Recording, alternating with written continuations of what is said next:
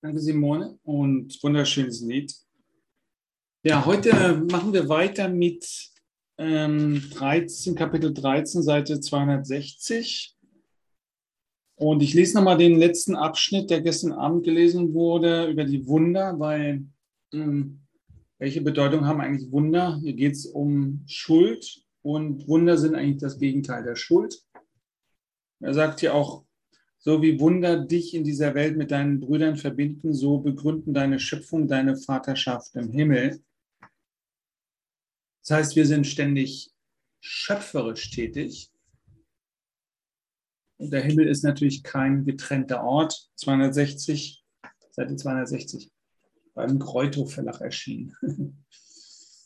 Also Wunder verbinden dich mit deinen Brüdern in dieser Welt, heißt Wunder wirken heißt die Eins, das Einssein mit dem Nächsten zu erkennen und anzuerkennen und äh, die Schuld loszulassen und auch die Krankheit loszulassen, die du im anderen siehst. Und das Entscheidende ist natürlich den Wunsch äh, loszulassen, dass der andere krank ist oder dass es ihm nicht gut geht, dass er getrennt ist. Also den Wunsch nach Trennung loslassen. Darum geht es eigentlich. Das hält dieser die Welt aufrecht äh, und wird durch den Wunsch nach Trennung, nach Privatheit, nach meinem kleinen Ich aufrechterhalten. Und genau diesen Wunsch loszulassen, darum geht es in diesem Text. Du bist der Zeuge für Gottes Vaterschaft und er hat dir die Macht gegeben, die Zeugen für die Deine zu erschaffen, so wie die, die so ist wie seine. Verleugne deinen Bruder hier, so verleugnest du die Zeugen für deine Vaterschaft im Himmel. Also hier auf der, äh, den Bruder verleugnen heißt, ich verleugne ähm, mein Einssein mit dir. Ich denke, du bist da draußen getrennt von mir und dadurch bin ich außerhalb des äh, Kreises der Sühne auch. Wenn ich irgendetwas getrennt von mir sehe. Und dann kann ich mich an den Himmel natürlich nicht erinnern, denn der Himmel ist das Bewusstsein der Einheit. Das Wunder, das Gott schuf, ist vollkommen, so wie es auch die Wunder sind, die du in seinem Namen begründet hast. Sie bedürfen keiner Heilung, ebenso wenig wie du, wenn du sie annimmst. Doch in dieser Welt ist deine Vollkommenheit nicht bezeugt. Gott kennt sie, du hingegen nicht. Und deshalb teilst du sein Zeugnis für sie nicht. Ebenso wenig legst du Zeugnis für ihn, Gott, ab, denn die Wirklichkeit wird als eins bezeugt. Gott wartet auf dein Zeugnis für seinen Sohn und für sich selbst. Die Wunder, die du auf Erden wirkst, werden zum Himmel und zu ihm emporgehoben. Sie zeugen für das, was du nicht erkennst. Und sobald sie die Pforte des Himmels erreichen, wird Gott diese öffnen. Denn niemals würde er seinen eigenen geliebten Sohn draußen vor der Pforte lassen und jenseits seiner selbst.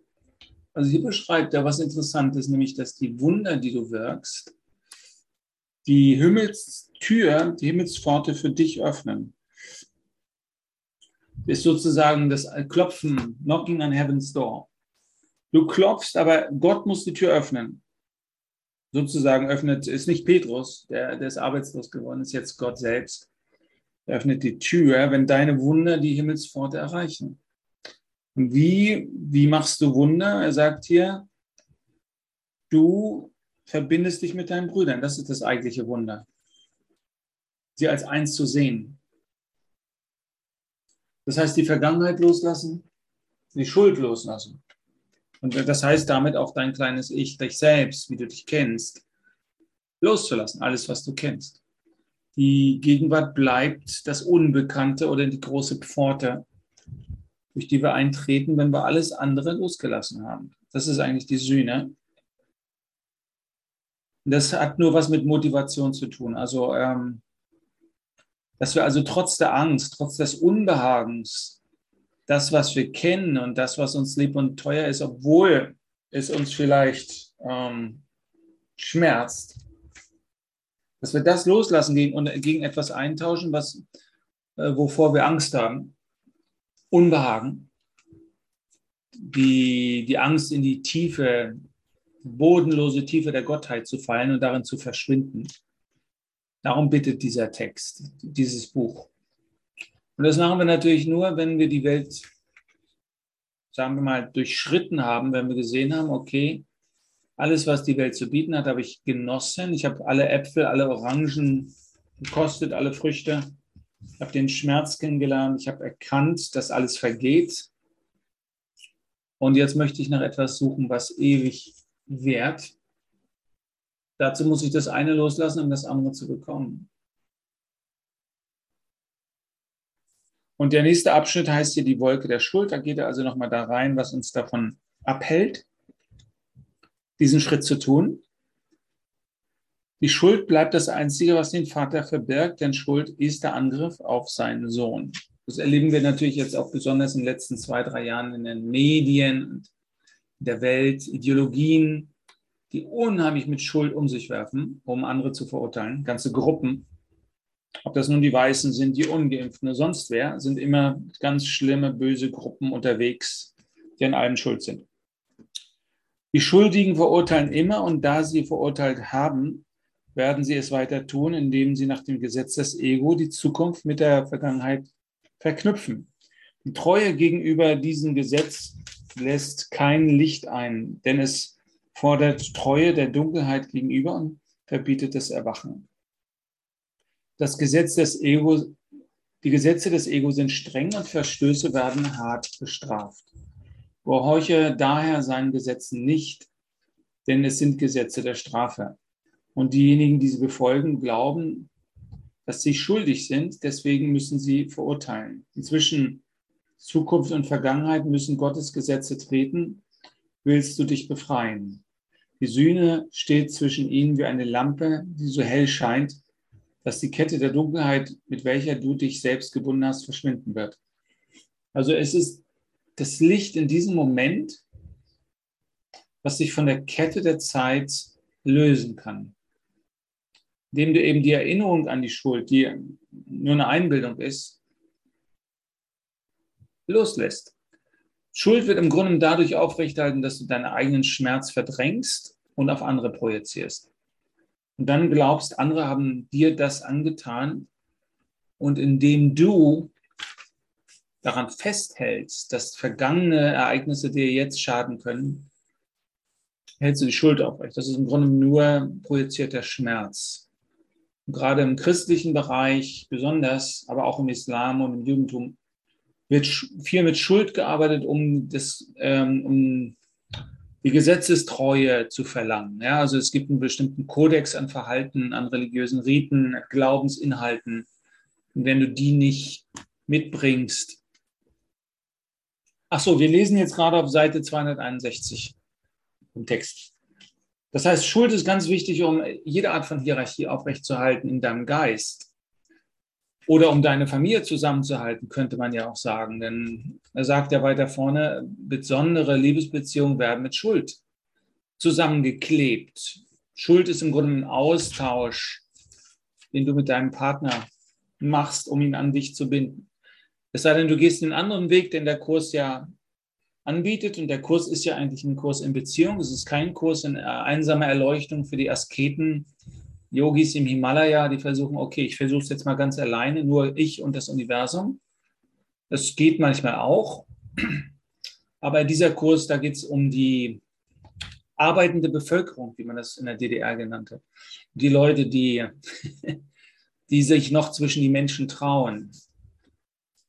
Um die Beziehung, ganz normale Beziehung. Und weil wir unseren Bruder mitnehmen müssen, unsere Schwester mitnehmen müssen, weil das Teil von uns ist, weil wir alles mitnehmen müssen, wenn wir erwachen, sind Beziehungen so wichtig, weil wir uns genau diesen Mist, den wir gemacht haben, diese, diese unterdrückten Gefühle, diese Arrangements mit der Schuld genau angucken müssen und dann können wir sie auch loslassen.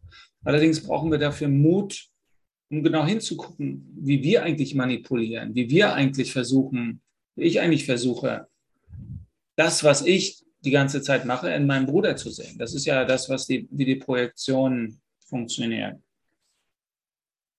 Die Befreiung von der Schuld ist die völlige Aufhebung des Ego. Mach niemanden Angst, denn seine Schuld ist deine und indem du den strengen Geboten des Ego gehorchst, bringst du seine Verurteilung über dich und wirst der Strafe nicht entgehen. Moment, mein Telefon. Nochmal. Mach niemanden Angst, denn seine Schuld ist deine. Und indem du den strengen Geboten des Egos gehorchst, bringst du seine Verurteilung über dich und wirst der Strafe nicht entgehen, die es für die bereithält, die ihm gehorchen. Also das Ego behält die Bestrafung ausgerechnet für die bereit, die ihm gehorchen.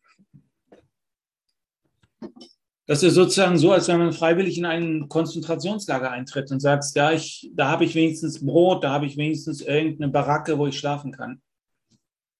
Aber es ist Mist, du kommst so, einfach nicht mehr raus. Äh, es ist mühsam, da wieder rauszukommen, weil komischerweise denken wir, das Ego ist das, was ich bin, obwohl es eigentlich nur ein Gedankenstrom ist. Und die beste Frage ist immer, wo kommt denn der Gedanke, den ich jetzt denke, her? Kommt er aus einer bestimmten Richtung? Äh, ist da eine bestimmte Figur dahinter aus meiner Vergangenheit? Und ist der Gedanke wahr?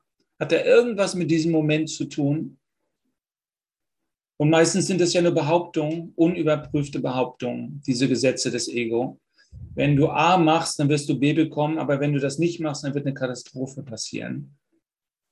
Und das stimmt eben nicht. Es gibt diese Dringlichkeit, die das Ego immer erzeugt, diese Stimme, ist nicht berechtigt, weil Gott mit dir ist. Du, du kannst äh, stattdessen, statt mit dem Ego, mit Gott immer zu reden. Da gibt es zwei sehr wunderbare Bücher drüber. Der eine ist ähm, ein Autor von vor 300 Jahren, der heißt Bruder Lawrence, den empfehle ich immer gerne. Der hat dazu ähm, kurz, also ein wunderbares Leben geführt als Koch sozusagen in, einer, in einem Kloster und die Leute sind zu ihm gekommen, obwohl er ein ganz bescheidener Mann war. Und äh, das zweite, warte mal, ist äh, Lauter, Lauterbach oder so, nee, Lauterbach nicht. also es gibt so ganz wenige Leute, die wirklich ihr Leben in, in einem Dialog mit Gott verbringen. Und ich denke, der Kurs sollte dazu auch eine Anleitung sein, genau das zu tun.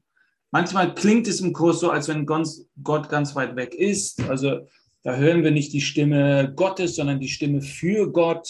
Wapnick hat das besonders verdeutlicht mit seinen Diagrammen da oben ist Gott und dann ist da die Welt, die vollkommene Welt und dann ist die Welt der Illusion und hier ist die Welt des Ego.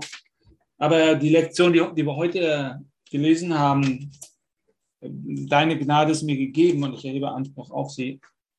Genau diese Lektion spricht ja von der Nähe Gottes, dass Gott sehr wohl versteht, in was für einer Situation du dich befindest. Denn wie wir aus der Trinität wissen, ist der Heilige Geist natürlich Teil von Gott und da gibt es keine Trennung. Wie sollte es ausgerechnet in Gott eine Trennung geben, wenn wir hier versuchen, die Trennung aufrecht zu, ähm, zu überwinden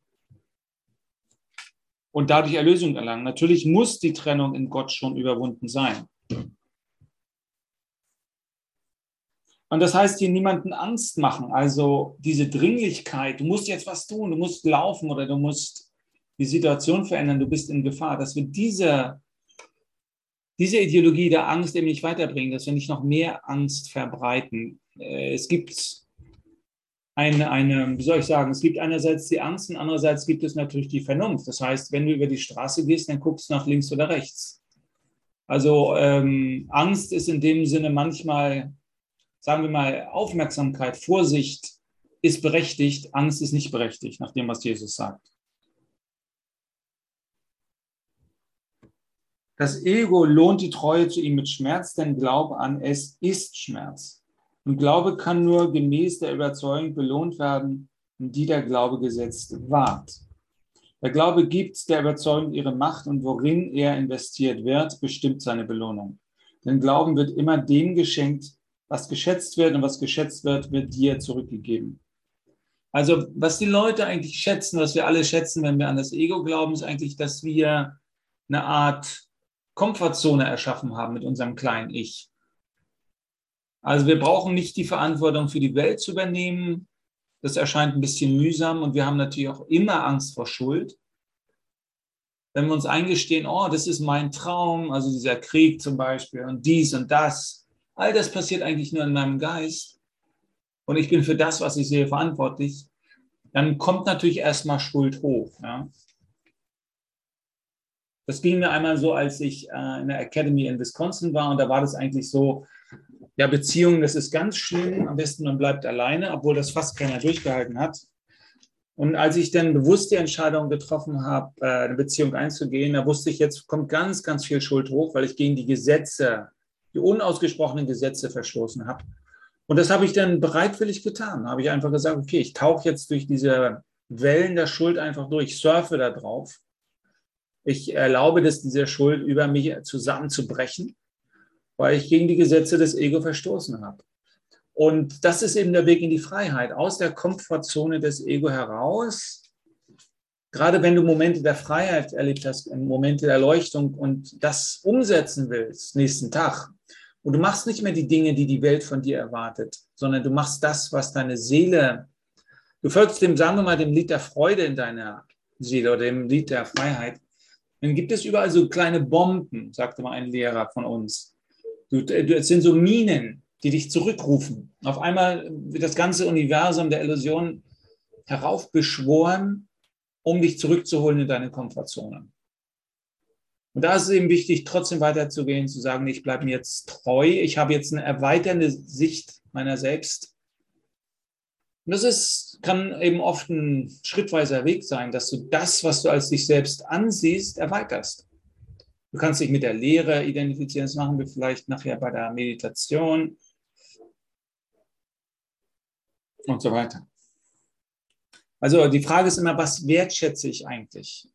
Wenn ich das kleine Ich wertschätze, dann bleibt es mir erhalten. Wenn ich aber sage, ich habe von diesem kleinen Ich, was mir ständig erzählt, was richtig und was falsch ist, die Nase voll, ich will das sein, ich will das Leben direkt erleben, dann muss ich erstmal eine Lehre erzeugen. Also erstmal die Tasse ausgießen, damit was Neues reinkommt. Und diese Gedankenlehre zu erzeugen, das ist natürlich so eine Sache. Ich mache es immer am liebsten, indem ich in den Kopf reingehe und da einfach aufmerksam bleibe. Du kannst auch eine leere Wand ein, anschauen und die Aufmerksamkeit zu dir zurück äh, reflektieren lassen von der weißen Wand und dann eben im Kopf bleiben und gucken, was passiert eigentlich in meinem Kopf. Und da wirst du sehen, es ist wie so ein schäumender Bach, der den Berg herunter fließt. Wenn dein, dein Geist noch nicht trainiert ist, dann hast du da so eine, so eine, eine unheimliche Frequenz an Gedanken, eine, eine, eine brodelnde Wolke, und da einfach mal zuzuschauen und dem zuzusehen, das ist so das Mahamudra, der Gesang des Mahamudra. Wenn du dem zusiehst, dann wird der Fluss langsam ruhiger und zum Schluss fließt er ins Meer. Also eigentlich ist für die Erlösung keine wirkliche Veränderung notwendig, sondern eine Bewusstwerdung und dass du zuguckst und dich von deinen eigenen Gedanken löst. Und das, was die Gedanken antreibt, ist oftmals, äh, sind Gefühle, die du unterdrückt hast, die also hochkommen lassen und sagen, okay, ich gucke mir das alles an, ich lasse das alles hindurchgehen mit dem Heiligen Geist, mit Gott. Äh, auch wenn ich durch das dunkle Tal gehe, fürchte ich kein Unglück, denn du bist bei mir. Dein Stecken und Stab trösten mich, heißt es im 23. Psalm. Also mal durchgehen da. Wenn du jemals frei sein willst, dann musst du die Schatten angucken. Es gibt keinen anderen Weg. Es gibt keinen Zauberstab, wo du sagst, Heiliger Geist, nimm es mal weg von mir. Ich habe hier so viel Mist angesammelt, ich habe hier so viel Schuld auf meine Schuld. Das kannst du ihm ja alles geben, aber auch mal kurz hingucken musst du schon mit ihm. Wofür fühle ich mich eigentlich schuldig? Und manchmal habe ich ja auch Fehler gemacht, die ich gar nicht zugegeben habe. Da muss ich eben, dann bin ich eben für einen Moment total schuld, schuldig. Wir haben so eine Angst davor, Angst zu haben. Wir haben so eine Angst davor, im Moment uns schuldig zu fühlen, dass uns das, dass wir daraus ein Gefängnis gebaut haben aus dieser Angst. Und das hält uns mit dem Ego als verbündetes Ego zusammen. Aber wenn wir sagen, ich habe nichts zu befürchten, ich lebe in Gott und Gott ist mein Freund und er liebt mich mehr, als ich Liebe überhaupt verstehe. Es geht weit über alles, was ich von Liebe weiß, hinaus, wie Gott mich liebt. Genau hier, wo ich jetzt bin, dann kann ich diese kleine Stimme in meinem Kopf ja auch mal loslassen, mich davon lösen und das sich beruhigen lassen. Ich kann nicht dagegen ankämpfen, ohne zu verlieren. Ich kann gegen nichts ankämpfen, in dieser Welt der Illusion, ohne das zu verstärken. Also muss ich ruhig bleiben und vertrauen. Also im Grunde ist ja Glaube, Vertrauen im biblischen Sinne. Gott vertrauen, dass er mich noch immer liebt, dass die Sühne bereits stattgefunden hat und dass Schuld nur eine Illusion ist. Aber wie diese, die Dynamik, die dieser Kurs eben benutzt, ist die Dynamik der Projektion. es geht nicht nur um mich, sondern es geht auch und vor allem darum, wie ich dich sehe. Wenn ich Schuld in irgendjemandem sehe, und das können die schlimmsten Kriegsverbrecher oder sonst äh, jemand sein, wenn ich da Schuld sehe, dann muss ich das zu mir zurückholen und loslassen. Ich kann die Schuld nicht draußen halten und erlöst werden. Und dann kann ich moralisch noch so hochstehend sein noch so ein gut politisch korrekter Mensch. Das nützt mir alles gar nichts. Das sind alles nur Schutzfunktionen gegen die Schuld, die ich nach draußen halte. Also wenn ich auf eine verurteilte Welt schaue, habe ich noch meine Hausaufgaben nicht gemacht. Die Welt ist schlimm, wenn man sie anguckt, genau, aber ist auch eine Illusion, die nur in meinem Geist stattfindet. Und wenn sie nur in meinem Geist stattfindet, okay, dann kann ich sie auch übergeben. Dann bin ich nur schuld für das, was ich sehe und für das, was ich fühle. Aber Schuld oder Sünde im biblischen Sinne heißt im Aramäischen, das Ziel verfehlt zu haben. Also ich habe mit dem Flitzbogen Zen, also Zen-Bogen, mal falsch geatmet und ich habe das Ziel verfehlt. Ich habe Gott verfehlt. Ich habe Gott in dir verfehlt. Und dann jeder Moment bietet eine neue Gelegenheit. In dem Sinne ist das hier wie eine Schule. Die Welt, die gemacht wurde, um dich von Gott zu trennen, wurde umfunktioniert zu einer Anstalt der Erinnerung, könnte man sagen. Eine Erinnerungsanstalt für die Erinnerung an Gott. Für die Freundschaft mit Gott. Also lade Gott in dein Leben ein, rede mit ihm, berichte ihn von deinen kleinen und großen Problemen. Also sei nicht scheu, mit Gott zu reden. Mach ihn zu deinem Freund. Und Freundschaft entsteht dadurch, dass du Zeit mit jemandem verbringst. Dadurch entsteht äh, Freundschaft. Und ich gebe dir nochmal hier diese beiden Bücher, die ich, ähm, wo zwei Leute darüber reden, die 300 Jahre auseinander liegen. Das eine heißt, all meine Gedanken sind bei dir. Ich schreibe es mal hier in den Chat, wenn euch das interessiert. Wenn es nur eine interessiert, dann ist das schon vier. All meine Gedanken sind bei dir. Das ist also Brother Lawrence. Und das andere ist in, in jeder Minute.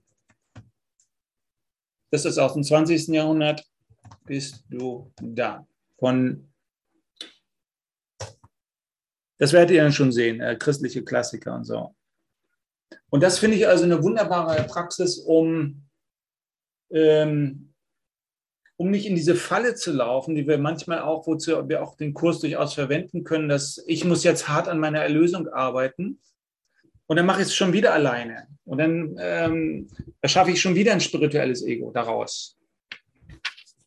Es ist ja, das ist ja, das Ego ist ja nicht so einfach zu kriegen. Es ist ja einfach alles, was ich jemals erreiche, was ich mir, wo ich mir auf die Schulter klopfe. All das ist das Ego wenn jemand wirklich demütig ist, so wie Leute wie Beethoven zum Beispiel oder Bach, die sagen, das kommt ja alles nicht von mir, was ich geschrieben habe. Also Inspiration kommt ja nie von mir, von meinem Ego. Also und das, das ist das Gute, was durch mich hindurch fließt, von meinem größeren, von meinem höheren Selbst kommt. Dass ich eben als Ego kein, niemals ein toller Typ bin. Das kriege ich einfach nicht hin. Ja, ich kann ein Gefährt sein, ich kann sympathisch sein, ich kann charming sein, all das ist ja toll. Aber das ist dann bloß das nicht zu ernst nehmen. Wenn ich denke, oh, ich bin jetzt spirituell ziemlich weit schon und dann erschaffe ich mir wieder eine Figur daraus, habe ich am, am Ende gar nichts gewonnen. Die Welt kann dir nur geben, was du ihr gegeben hast, denn da sie nichts ist außer deiner eigenen Projektion, hat sie auch keinerlei Bedeutung, mit Ausnahme derer, die du in ihr gefunden hast und in die du deinen Glauben gesetzt hast. Sei der Dunkelheit treu und du wirst nicht sehen, weil dein Glaube so belohnt wird, wie du ihn gegeben hast. Du wirst deinen Schatz annehmen und wenn du deinen Glauben in die Vergangenheit setzt, wird die Zukunft sein wie sie. Alles, was dir lieb und teuer ist, das siehst du als das Deine an. Die Macht deiner Wertschätzung macht es dazu. So, und was ist der Ausweg? Es ist eigentlich ein Wunder. Es ist die Sühne, die in die Kette der Zeit in diesem Moment eingeführt wird. Denn wir befinden uns, das müssen wir uns ja mal vergegenwärtigen, immer im Hier und Jetzt. Und die Welt aus Raum und Zeit wird nur dadurch aufrechterhalten, dass du glaubst, es gebe eine andere Zeit und es gebe einen anderen Ort. Aber du kannst niemals weiter weggehen, als deine Arme reichen die Entfernung, also die Tiefe des Raumes, die diese Welt dir zeigt, kannst du niemals überprüfen. Sie geht nicht tiefer als deine Arme, deine Fingerspitzen. Viel tiefer reicht das Universum nicht. Es ist also nur eine Matrix deines Körpers. So, und hier, die Sühne bringt eine Neubewertung all dessen mit sich, was dir lieb und teuer ist, denn sie ist das Mittel, durch das der Heilige Geist das Falsche vom Wahren trennen kann, die du beide ohne Unterschied in deinem Geist angenommen hast. Deshalb kannst du das eine nicht ohne das andere wertschätzen und deshalb ist die Schuld für dich genauso wahr geworden wie die Unschuld. Du glaubst nicht, dass der Sohn Gottes schuldlos ist, weil du die Vergangenheit siehst und ihn nicht siehst. Wenn du einen Bruder verurteilst, dann sagst du, ich, der ich schuldig war, entscheide mich, es zu bleiben. Du hast seine Freiheit verleugnet und dadurch hast du den Zeugen für deine Freiheit verleugnet. Du hättest ihn ebenso leicht von der Vergangenheit befreien und die Wolke der Schuld von seinem Geist nehmen können, die ihn an sie bindet. Und in seiner Freiheit hätte deine eigene gelegen. Bürde ihm seine Schuld nicht auf, denn seine Schuld liegt in seinem heimlichen Gedanken, die er dir, dass er dir dies angetan hat. Möchtest du ihn denn lehren, dass er recht hat in seinem Wahn? Die Idee, dass der schuldlose Sohn Gottes sich selbst angreifen und schuldig machen kann, ist wahnsinnig. Glaube das nicht in keiner Form und in niemanden. Denn Sühne und Verurteilung sind das. Moment. Denn Sühne und Verurteilung sind dasselbe und Glaube an das eine ist Vertrauen auf das andere, was nach Strafe statt nach Liebe ruft. Nichts kann Wahnsinn rechtfertigen und nach Strafe für dich selbst zu rufen, muss wahnsinnig sein. Also er sagt hier, nächste ist, sieh niemanden als schuldig an und du wirst dir die Wahrheit der Schuldlosigkeit bestätigen. Das war jetzt Seite 262 und jetzt gehe ich nochmal zu Lektion 168, das ist auf Seite 321 im Arbeitsbuch, im, im ja, Arbeitsbuch heißt Übungsbuch. Heute bitten wir Gott, dritter Abschnitt in der Lektion. Heute bitten wir Gott um die Gnade, die er äußerst sorgsam in unseren Herzen bewahrt hat, wo sie auf Anerkennung wartet. Dies ist die Gabe, durch die Gott sich uns zuneigt und uns emporhebt, wobei er den letzten Schritt zur Erlösung selber tut. Wir lernen alle Schritte außer diesen von seiner Stimme angewiesen, doch endlich kommt er selbst schließt uns in seine Arme und fegt die Spinnweben unseres Schlafes weg. Seine Gabe der Gnade ist mehr als nur eine Antwort. Sie stellt alle Erinnerungen wieder her, die der schlafende Geist vergaß, alle Gewissheit darüber, was die Bedeutung der Liebe ist. Gott liebt seinen Sohn, bitte ihn jetzt darum, die Mittel zu geben, durch welche die Welt verschwinden wird. Dann wird die Schau als erstes kommen und die Erkenntnis nur einen Augenblick danach. Denn in der Gnade siehst du ein Licht, das alle Welt in Liebe bedeckt. Und du siehst, wie Angst aus jedem Antlitz schwindet, während die Herzen sich erheben und auf das Licht Anspruch erheben als das ihre. Was bleibt jetzt, dass der Himmel noch einen Augenblick verzögert würde? Was bleibt noch ungetan, wenn deine Vergebung auf allem ruht? So, also das machen wir jetzt mal, diese Übung. Deine Gnade ist mir gegeben. Ich erhebe jetzt Anspruch auf sie. Ich bin auf dich angewiesen, Gott. Das kann ich nicht alleine machen. Ich kann dir nur meine kleine Bereitwilligkeit geben. Und ich nehme jetzt mal einen tiefen Atemzug und halte den Atem kurz an.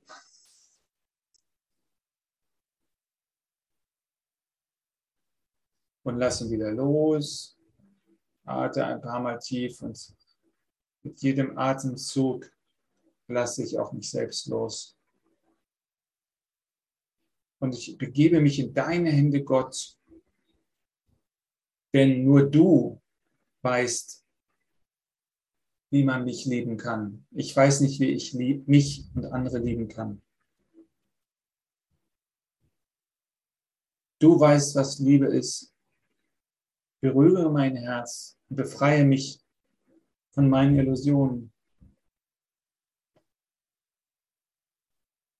Zeige mir das Licht.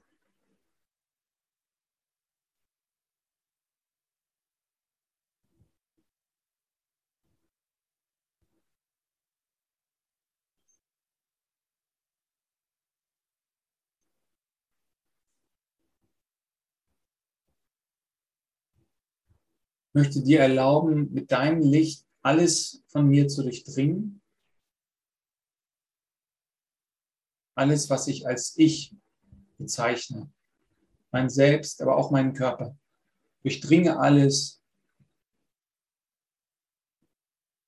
und verbinde alles wieder mit dem Universum, bitte.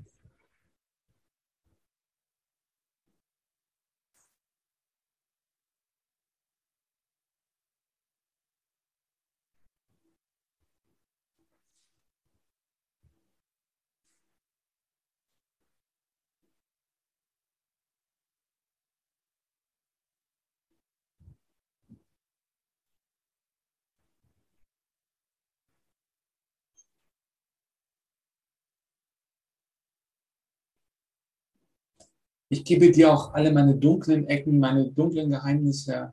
Ich lege all das auf den Altar, was ich von mir und anderen verstecken möchte. All meine Fehler aus der Vergangenheit. All meine negativen Gedanken und Gefühle gebe ich dir. Ich lege sie auf den Altar. Damit du damit machst, was du willst.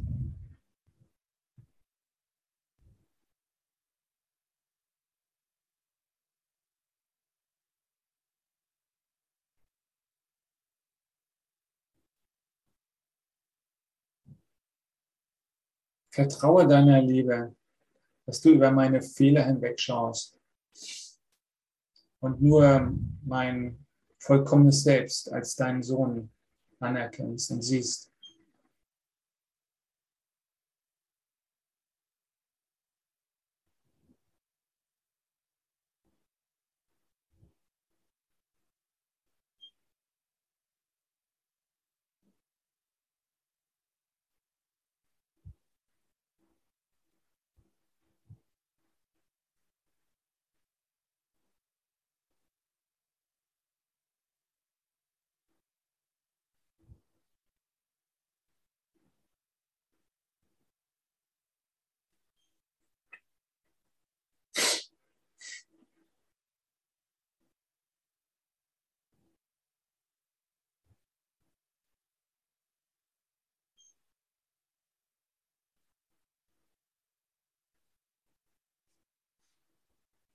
Und ich möchte nur dies in deinem Licht zu, zu leben.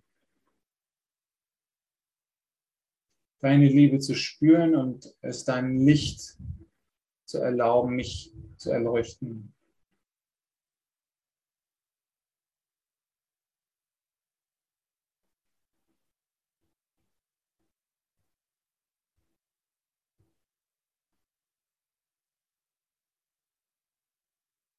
So öffne mich dir ganz, Gott.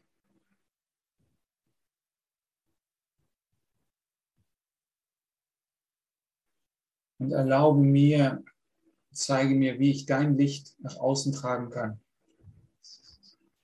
Auf meinen Traum von der Welt. So erlaube mir, die ganze Welt mit Liebe zu bedecken.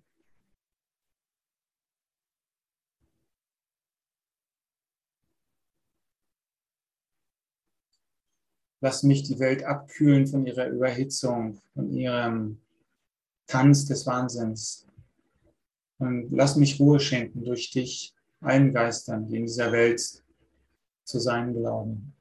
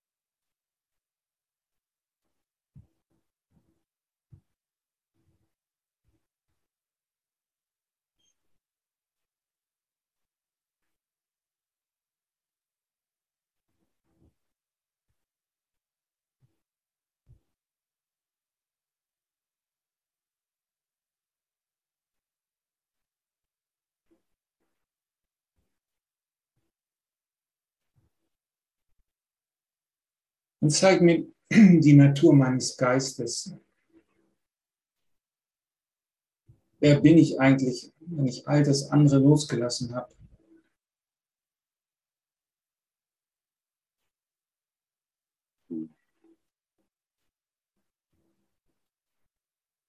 Wenn erstmal nur Leere da zu sein scheint.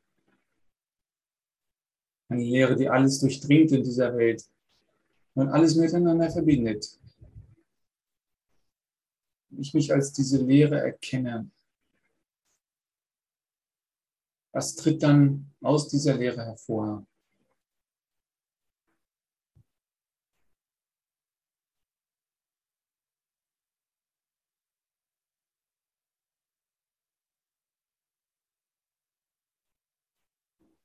Wenn ich alles annehme, was zu mir zurückkommt oder auf mich zukommt, mich berührt, von innen und außen. Und wenn ich gleichzeitig alles loslasse, was gehen möchte, wer bin ich dann?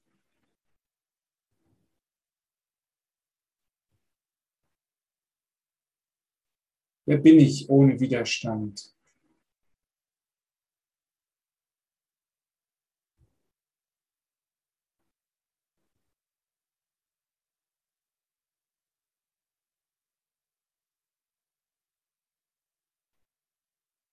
Bin ich, wenn ich nur jetzt hier in diesem Augenblick lebe?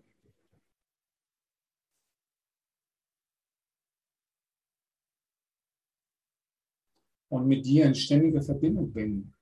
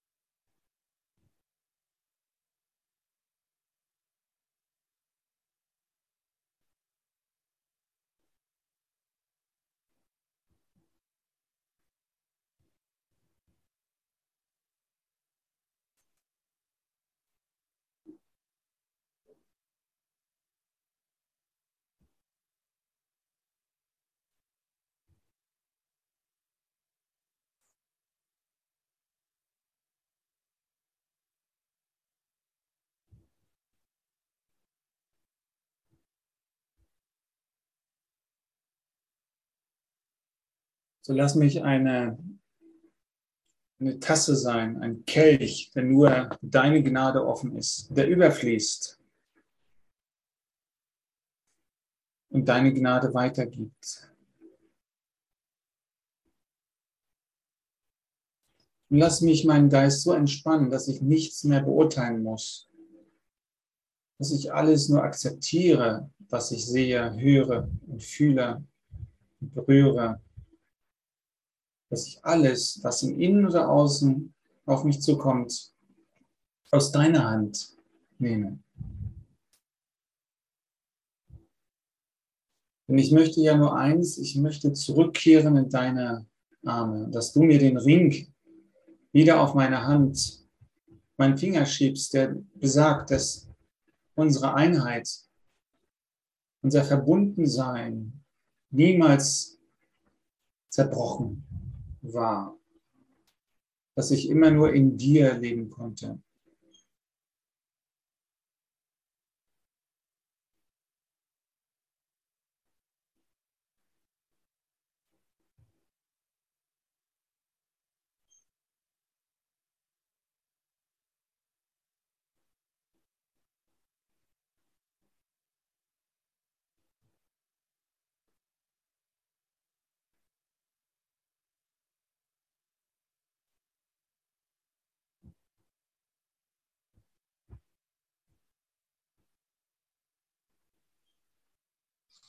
Bitte nicht abbrechen. Ich habe jetzt mal, wenn das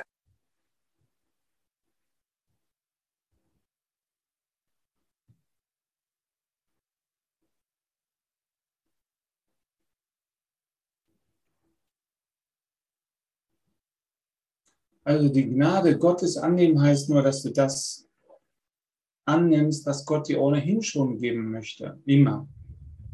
Dass du Gott erlaubst, dich zu lieben.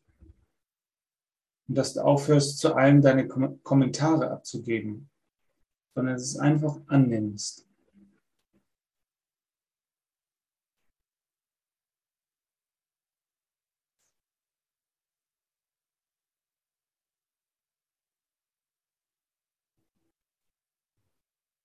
dass du also viel weniger tust als bisher.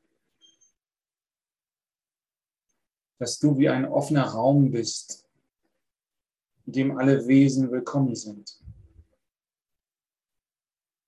Und das für niemanden ein Gefängnis ist.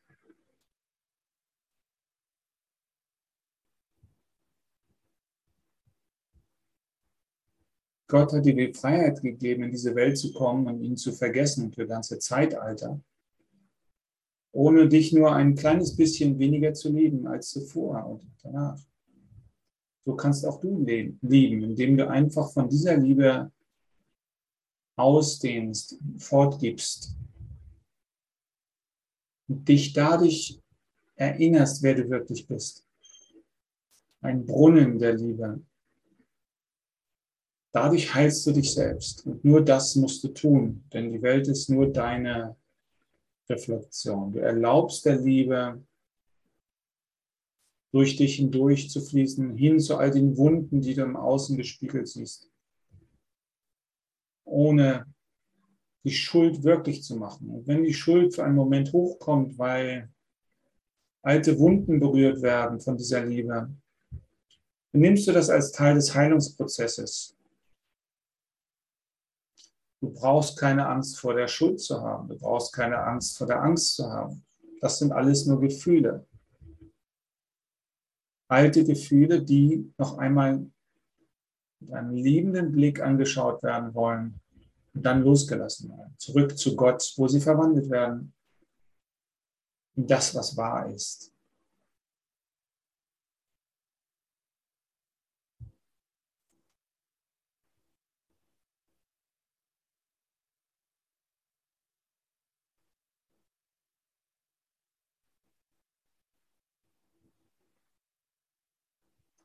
Dazu gehört auch das Lauschen auf die Stimme Gottes, diese Offenheit nach oben, gleichzeitig die Verbundenheit zur Erde als Ausgleich dafür,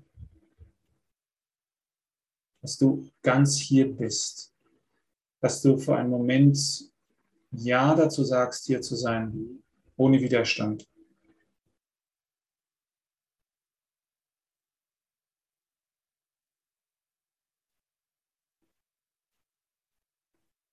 Dann bist du hilfreich. Wenn du ganz hier bist, offen und verfügbar für Gott.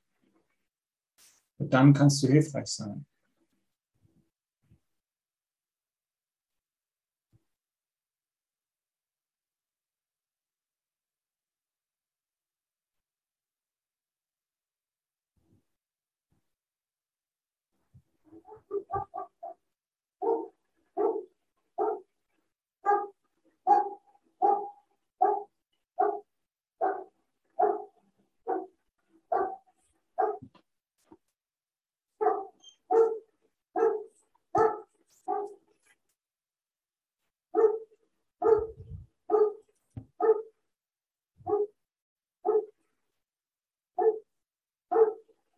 Also ich lese noch mal ein bisschen, während der Hund hier bellt, mein lieber Freund, äh, aus Abschnitt 6, Seite 262 im Text. Sieh also niemanden als schuldig an und du wirst dir die Wahrheit der Schuldlosigkeit bestätigen. In jeder Verurteilung, die dir Gottes Sohn anbietest, liegt die Überzeugung von deiner eigenen Schuld. Wenn du möchtest, dass dich der Heilige Geist davon befreit, dann nimm sein Angebot der Sühne für alle deine Brüder an. Also, wie die drei Musketiere gesagt haben, einer für alle, alle für einen. Ja? Du kannst die Sühne nur für alle annehmen, nicht nur für dich allein. Denn dadurch lernst du, dass es für dich verheißt. Denke immer daran, es ist unmöglich, den Sohn Gottes teilweise zu verurteilen. Diejenigen, die du als schuldig ansiehst, werden zu Zeugen der Schuld in dir. Und du wirst die Schuld dort sehen, denn sie ist dort, bis sie aufgehoben wird. Schuld ist stets in deinem Geist, der sich selbst verurteilt hat. Projiziere sie nicht, denn solange du das tust, kann sie nicht aufgehoben werden. Jedes Mal, wenn du jemanden von der Schuld befreist, herrscht große Freude im Himmel, wo die Zeugen für deine Vaterschaft frohlocken. Schuld macht dich blind, denn solange du auch nur ein Quäntchen Schuld in deinem Inneresten siehst, wirst du das Licht nicht sehen. Dadurch, dass du sie projizierst, erscheint die Welt dunkel und eingehüllt in deine Schuld. Du wirfst einen dunklen Schleier über sie und kannst sie nicht sehen, weil du nicht nach innen schauen kannst. Du hast Angst vor dem, was dort, was du dort sehen würdest, aber es ist nicht dort. Das, wovor du Angst hast, ist fort. Wenn du nach innen schaust, schau Test, würdest du nur die Sühne sehen, die in Stille und in Frieden auf dem Altar für deinen Vater leuchtet. Also dein Inneres wurde bereits geheilt. Das ist im Grunde die Erlösungstat, die, auf die das, die ganze Idee hier beruht.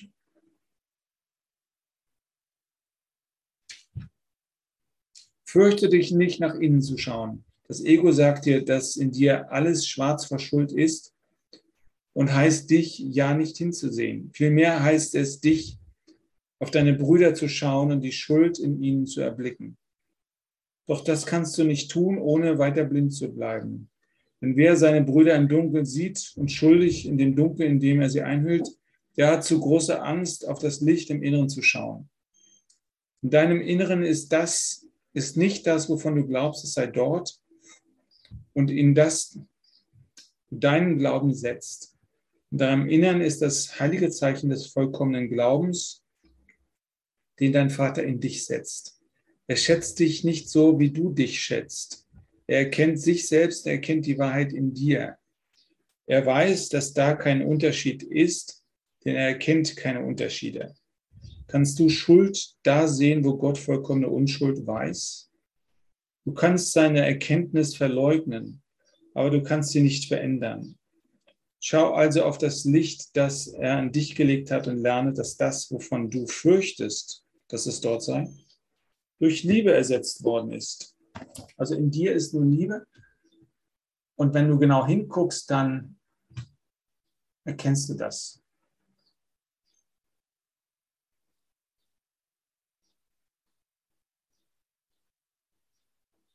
Also einfach nur diese Offenheit einbringen in diesen Moment. Er sagt es auch, in meiner Wehrlosigkeit liegt meine Sicherheit. Und es ist wie Tai Chi oder wie bestimmte Martial Arts, äh, vom, äh, weiß gar nicht, wie die heißen, Kung Fu oder so, dass du also nichts, kein Widerstand, wie so ein Bambus, kein Widerstand, sondern das alles durch dich hindurchgehen lässt.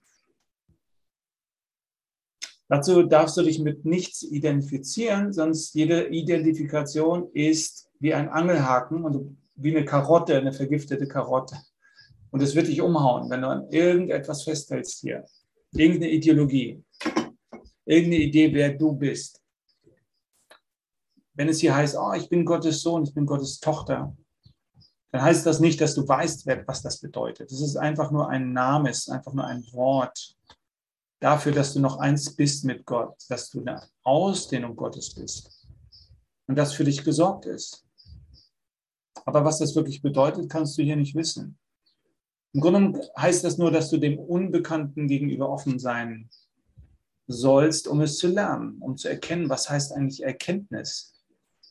Was heißt denn eigentlich die Erfahrung? Wie, wie sieht die Erfahrung aus, wenn du in dieses Einssein eintauchst und dich darin verlierst? Und daran kannst du dich gewöhnen, in diese Stille, in diese subtile Weite, in die Freude, äh, in dieser Weite des Kosmos, die du bist, die ein großes Selbst darstellt. Und das tust du eben dadurch, dass du Zeit verbringst, immer mal so einen Moment über die Tage, über den Tag und eben in die Erfahrung gehst. Nicht nur die Lektion wiederholst, sondern wer bin ich denn eigentlich? Wer macht das hier? Wer macht hier gerade die Lektion? Wer bin ich denn wirklich? diese Erfahrung zulassen und dich daran gewöhnen und darin investieren. Also in dein wahres Selbst investieren.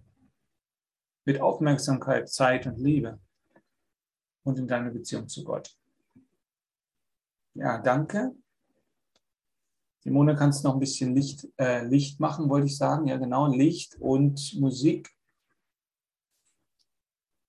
Bitte.